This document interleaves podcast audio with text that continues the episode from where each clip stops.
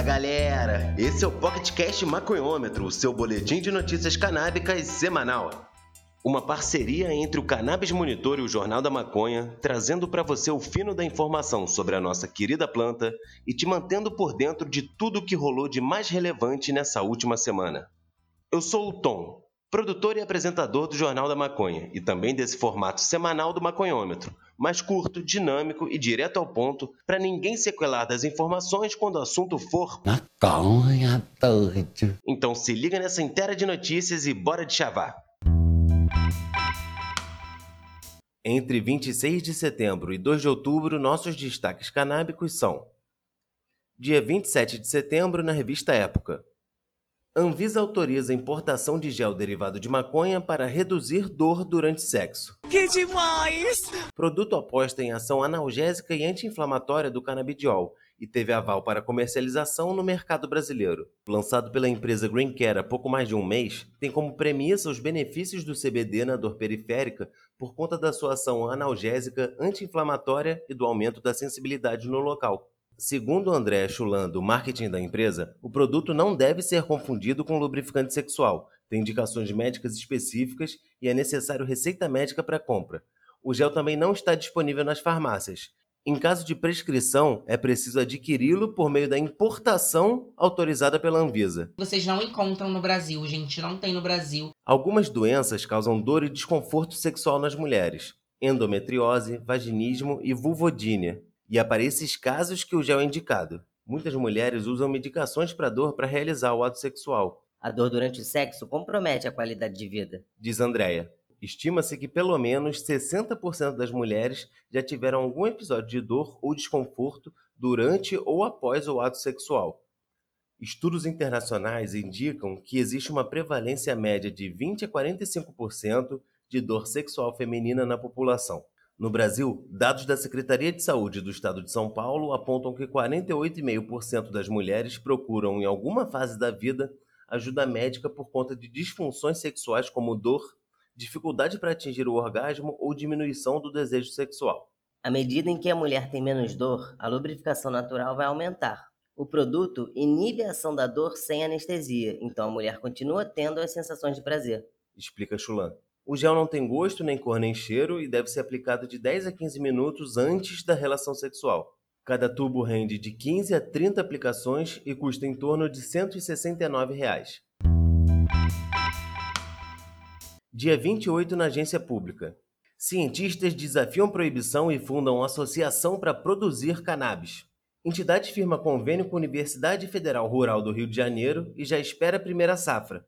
Pesquisadores brasileiros de biomedicina, neurociência, engenharia, agronomia e direito se juntaram e fundaram a Canapse, sigla para Canabiologia, Pesquisa, Serviços e Ensino, uma associação que pretende produzir substâncias proscritas para uso em pesquisas acadêmicas. A ideia dá vazão a um sintoma que não é exclusivo meu, que é a morte de vários estudos, que estão morrendo na praia por falta de insumos. explica o biomédico Renato Fileve. Com data de fundação em abril de 2019, a Canapse começou a sair do papel durante a pandemia da Covid-19, quando estabeleceu a sede em Maricá, no Rio de Janeiro. O primeiro cultivo já aguarda a colheita e a associação celebrou um convênio inédito com a Universidade Federal Rural do Rio de Janeiro, publicado no Diário Oficial da União no dia 15 de julho.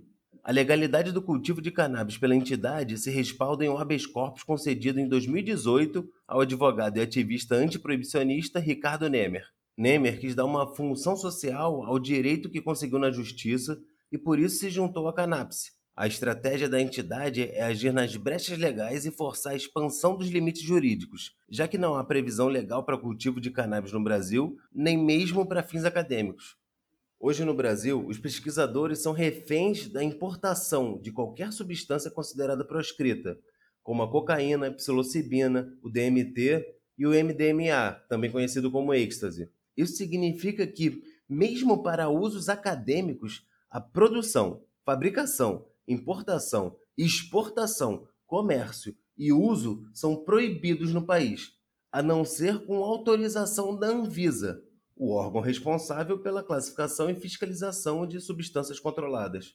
A Canapse veio como uma ferramenta para que os pesquisadores possam acessar o que precisam, porque para a ciência não pode haver limites. O único limite da ciência é a bioética. Bateu uma salva de palma aqui pro profissional. O que estamos fazendo é um fato social, não é o direito. O fato social produz o direito. O direito demora, cria-se a lei, a lei entra em vigor. Mas o fato social é dinâmico. A lei só vai regular depois que ele acontece. Defende o ativista. Dia 28 no Smoke Buddies. Prazo de liberação de medicamentos à base de cannabis pela Anvisa sobe para 20 dias. A Agência Nacional de Vigilância Sanitária informou que o prazo para análise de solicitações de importação de produtos derivados da cannabis para uso próprio aumentou para 20 dias.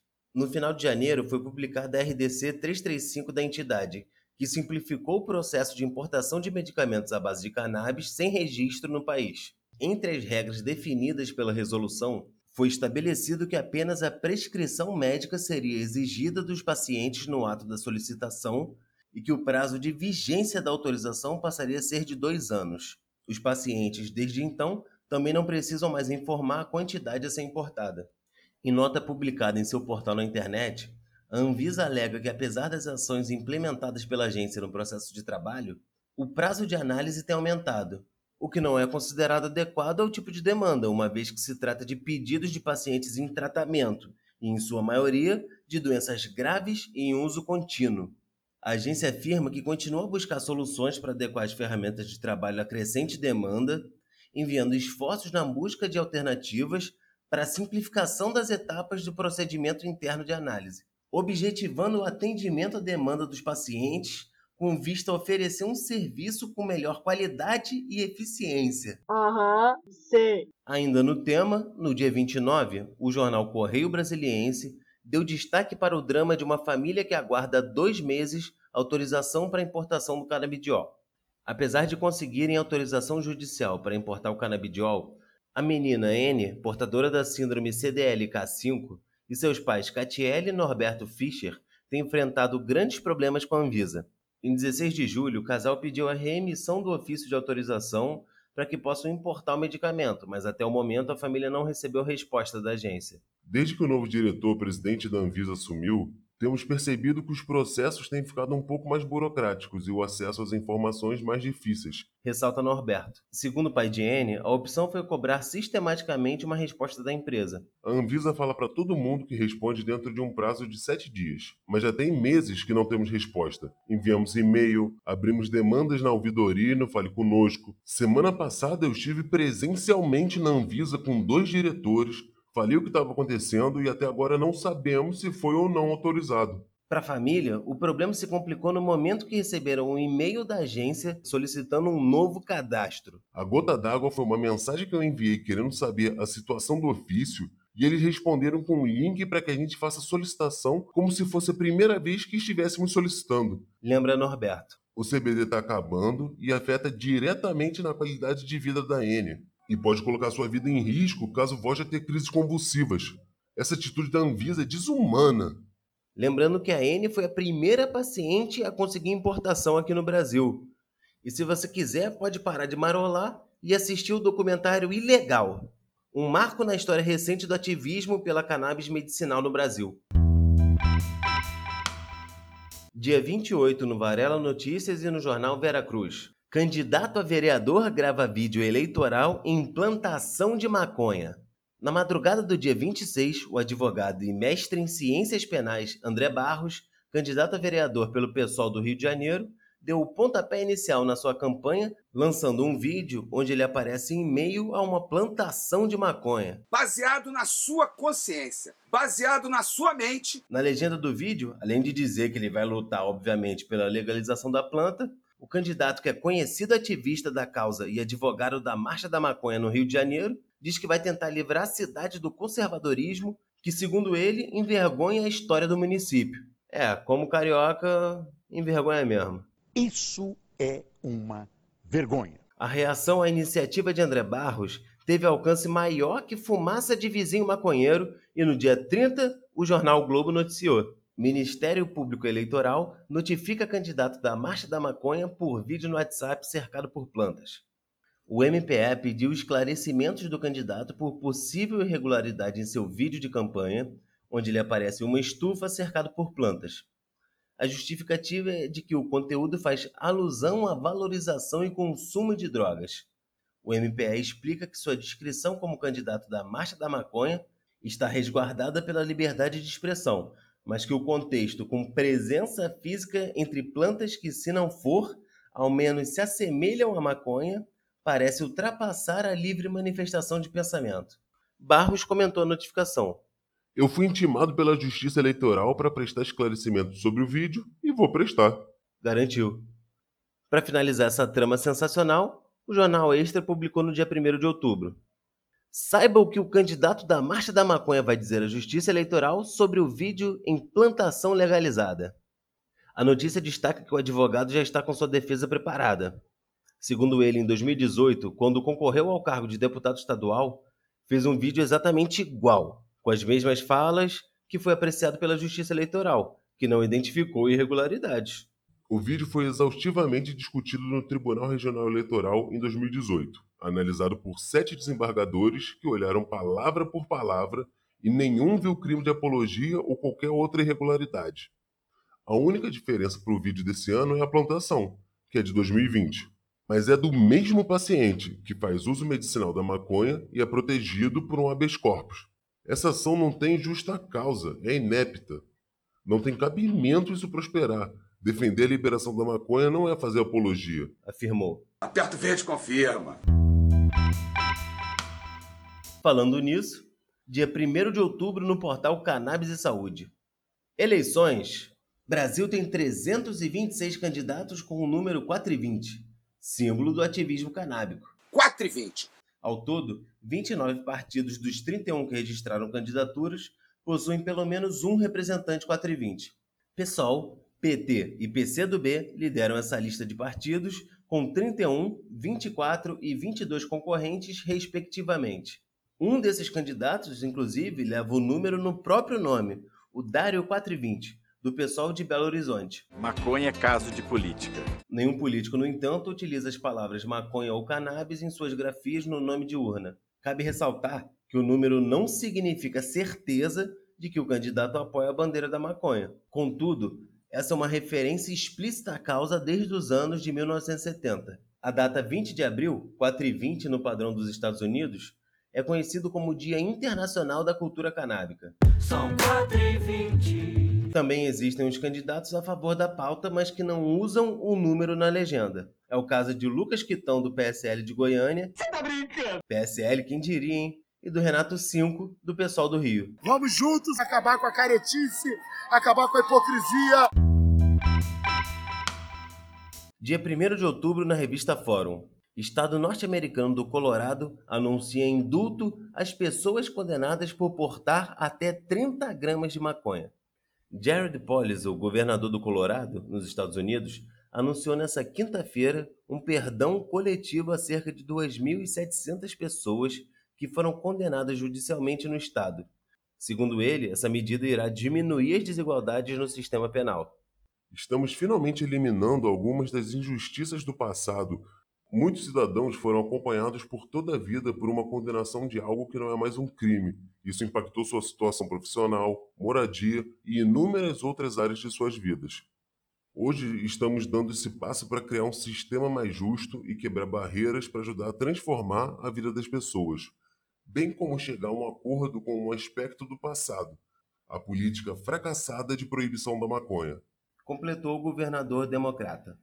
Em 2014, o Colorado se tornou o primeiro estado norte-americano a permitir a venda recreativa de maconha e se tornou também o primeiro local do mundo a aplicar regulamentações desde o plantio até a venda.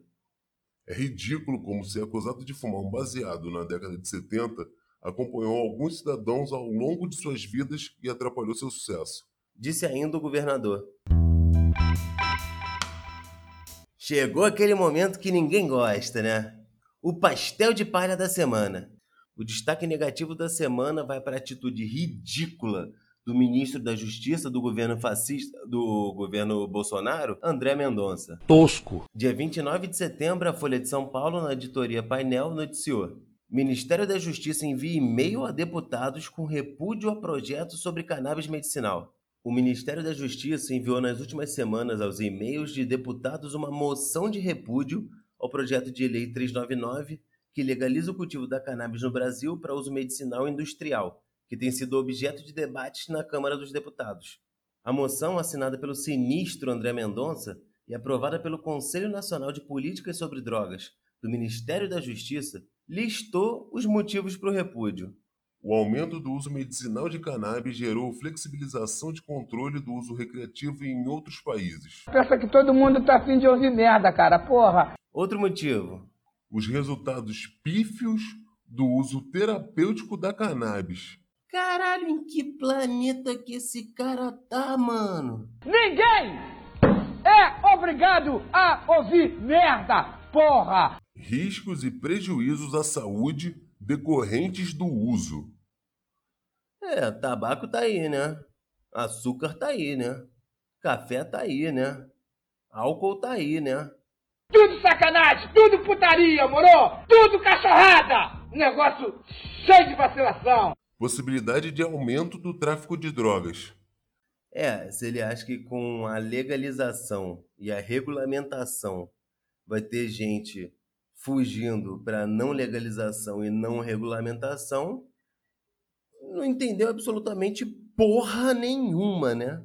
Ele é um ordinário. A coluna da Folha, o deputado Luciano Dutti, relator do projeto de lei, classificou os argumentos da moção como ideológicos e apontou interferência indevida em debate do legislativo. O plantio ilegal já acontece no Brasil e é atrás disso que o Ministério da Justiça devia ir e não contra o plantio legal para fins medicinais. O plantio que está sendo proposto é com autorização do poder público, regulamentado pela Anvisa. É o desconhecimento, a má vontade e as fake news que levantam essa questão. Ministros se posicionando de maneira não adequada. O projeto é muito seguro, faltou leitura. Caralho, faltou leitura é um, é um tapa muito bem dado, mano. É questão ideológica de um grupo de parlamentares que jogam para um determinado tipo de plateia, sem se preocupar com os reflexos em milhares de pessoas que não têm acesso aos medicamentos, especialmente os mais pobres. Quem tem dinheiro vai lá na Anvisa, protocola o pedido de importação e traz um remédio caro. Completa. Ao blog Cannabis Inc. da mesma folha, o presidente da comissão especial que discutiu a elaboração do projeto de lei, Paulo Teixeira, declarou: O ministro da Justiça assinou um documento sem ler o projeto de lei da cannabis. Ao tentar desqualificar o texto, ele se desqualificou. Mendonça, segundo o deputado, está se esforçando para agradar os amigos terraplanistas. O ministro é pastor presbiteriano e advogado. E sabe-se que a maior oposição à cannabis medicinal é justamente a ala evangélica. Indignada, a senadora Mara Gabrilli, do PSDB de São Paulo, que é cadeirante e paciente de cannabis medicinal, declarou ao mesmo blog: Isso foi um tapa na cara, como assim? Uma moção de repúdio vindo do governo. É um tapa na minha cara, é um tapa na cara de todos os pacientes, principalmente daqueles que não têm dinheiro para custear um remédio importado. O ministro não usa a expressão paciente. Ele não pensa na farmácia distribuindo medicamento, mas em boca de fumo. O pensamento dele é perverso. Ninguém tá falando disso, muito menos o PL. Na minha cara ele pode dar muitos tapas, mas não na cara do brasileiro pobre que está sentindo dor. Ele mostra desinformação. O ministro está veiculando informações falsas, fake news. Ele diz que os estudos com cannabis são pífios. Mendonça está sendo injusto. Justo ele, que é o ministro da Justiça. Mendonça deveria pedir desculpas por essas atitudes aos pacientes. O Ministério da Justiça tinha que se preocupar com um cheque de 89 mil na conta da Michelle, com 7 milhões e meio para teste de Covid, que foi parar em projeto da primeira-dama, tinha que se preocupar com rachadinha, se preocupar em não sofrer interferência, se preocupar com milícia. É com isso que o Ministério da Justiça tinha que se preocupar. A curiosidade da semana vai para a publicação do Happiness. Carl Sagan escreveu o ensaio Chapado de Maconha e diz que a erva lhe dava inteligência e sabedoria.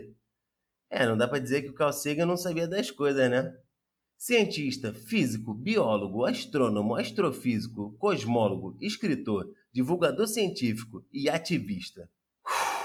Caralho! Marquinho! O norte-americano Carl Sagan foi sem dúvida uma das mentes mais brilhantes que o mundo já conheceu. Capaz de transmitir assuntos complexos através de uma simplicidade que poucos conseguem sustentar. Falecido em 1996, aos 61 anos, o que poucos sabem é que esse gênio era um consumidor ávido de maconha, pois dizia que a erva lhe dava inteligência e sabedoria. Apesar de ter nascido em uma época em que a cannabis não somente era demonizada quanto proibida, Sagan foi um promotor permanente do uso ordenado da erva, tida por ele como extremamente positiva à humanidade.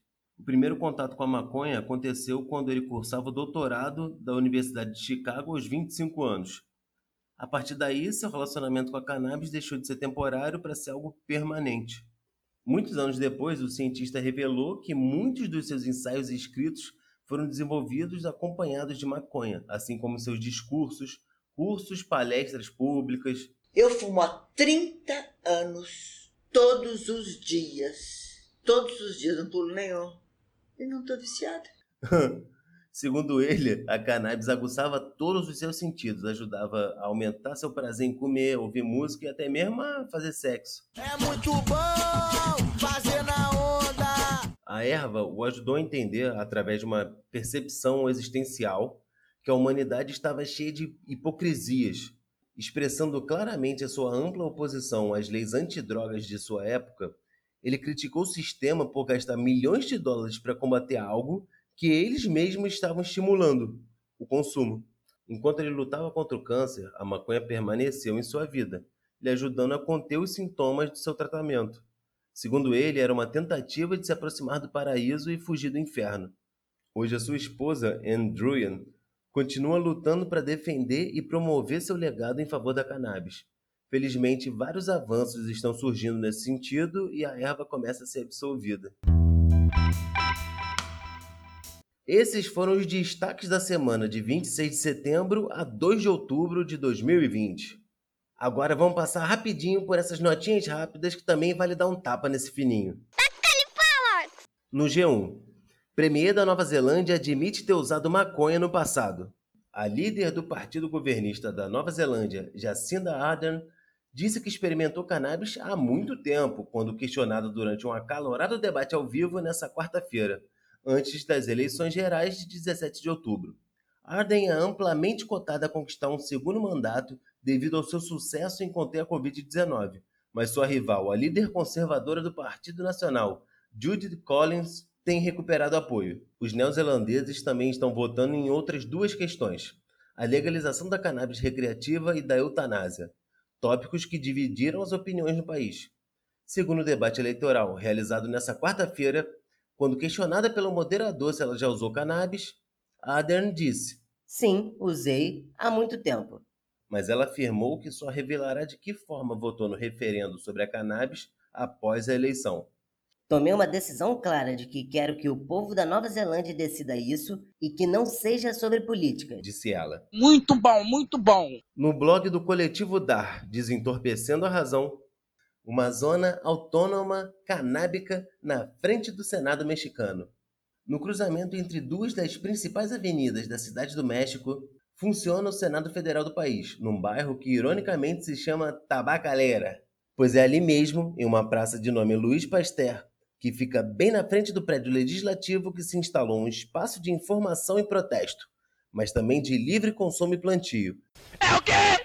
Isso mesmo, plantio de maconha uma zona canábica autônoma. O movimento não começou do nada. Há anos que os ativistas e coletivos mexicanos trabalham pela mudança em diversas frentes e formas de atuação. E no campo jurídico, os avanços foram simbolizados por uma decisão da Suprema Corte que declarou inconstitucional a punição ao uso recreativo da maconha. Com essa decisão, sacramentada em 2019, cabe ao Senado propor uma modificação na lei o que ainda não foi feito. E foi para pressionar os senadores que começaram as primeiras atividades na Praça Pasteur, em setembro de 2019. Inicialmente eram encontros semanais, todas as quintas, em que se protestava de formas mais tradicionais, com cartazes, debates, informação, música ao vivo e fumetagem. O passo além foi dado quando se começou o cultivo. Hoje, os ativistas já contabilizam mais de mil plantas e uma delas com mais de 3 metros de altura. Porra! Máximo respeito, máximo respeito.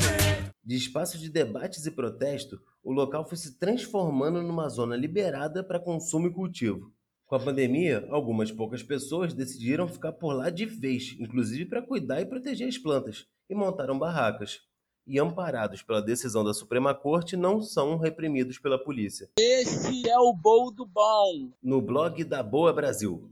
Maconha é eficaz para enxaqueca em 82% dos pacientes, diz estudo. Um grande estudo de dados de quase 10 mil pacientes com enxaqueca nos Estados Unidos e Canadá descobriu que um terço dos pacientes provaram maconha para aliviar a dor e os sintomas. 82% das pessoas que usaram cannabis descobriram que a planta é eficaz no alívio da dor. Os pacientes nesse estudo estavam usando um aplicativo de acompanhamento especializado para rastreamento de enxaqueca criado por uma empresa de tecnologia de saúde com sede em Singapura. Os pacientes e usuários do aplicativo consumiam maconha por meio de diferentes formas, como vaporizada, fumada, em tinturas, óleos ou produtos alimentícios com THC. O estudo não distinguiu as formas de uso e nem a mais eficaz. A cannabis surge como a principal opção de tratamento para pacientes com dor crônica, especialmente os que sofrem de enxaqueca, disse o CEO da empresa em comunicado. Traz para mim, Marquinhos, traz para mim. Então é isso, né, galera? Esse foi mais um PocketCast Maconhômetro, referente às principais notícias canábicas de 26 de setembro a 2 de outubro de 2020. Uma parceria do Cannabis Monitor com o Jornal da Maconha, trazendo de chavadinho para vocês o que de mais relevante circulou na imprensa brasileira sobre a nossa querida planta. Essas e muitas outras notícias você encontra no site do Cannabis Monitor Brasil e nos perfis do Instagram, Facebook e Twitter. E se você curte essa iniciativa, nos ajuda explanando esse podcast. Espalhe para geral mesmo e nos ajuda a disseminar cada vez mais informação sobre esse tema. Fortalece aí, tamo junto, é nós doidão. Todas as informações sobre o PocketCast Maconhômetro você encontra no site cannabismonitor.com.br barra maconhômetro. Gravamos esse episódio remotamente. A apresentação e produção é de minha autoria, Tom, depois segue lá, eu sou o Tom. E roteiro, produção e edição de Gustavo Maia. São maconheiros! Um abraço e até o próximo PocketCast.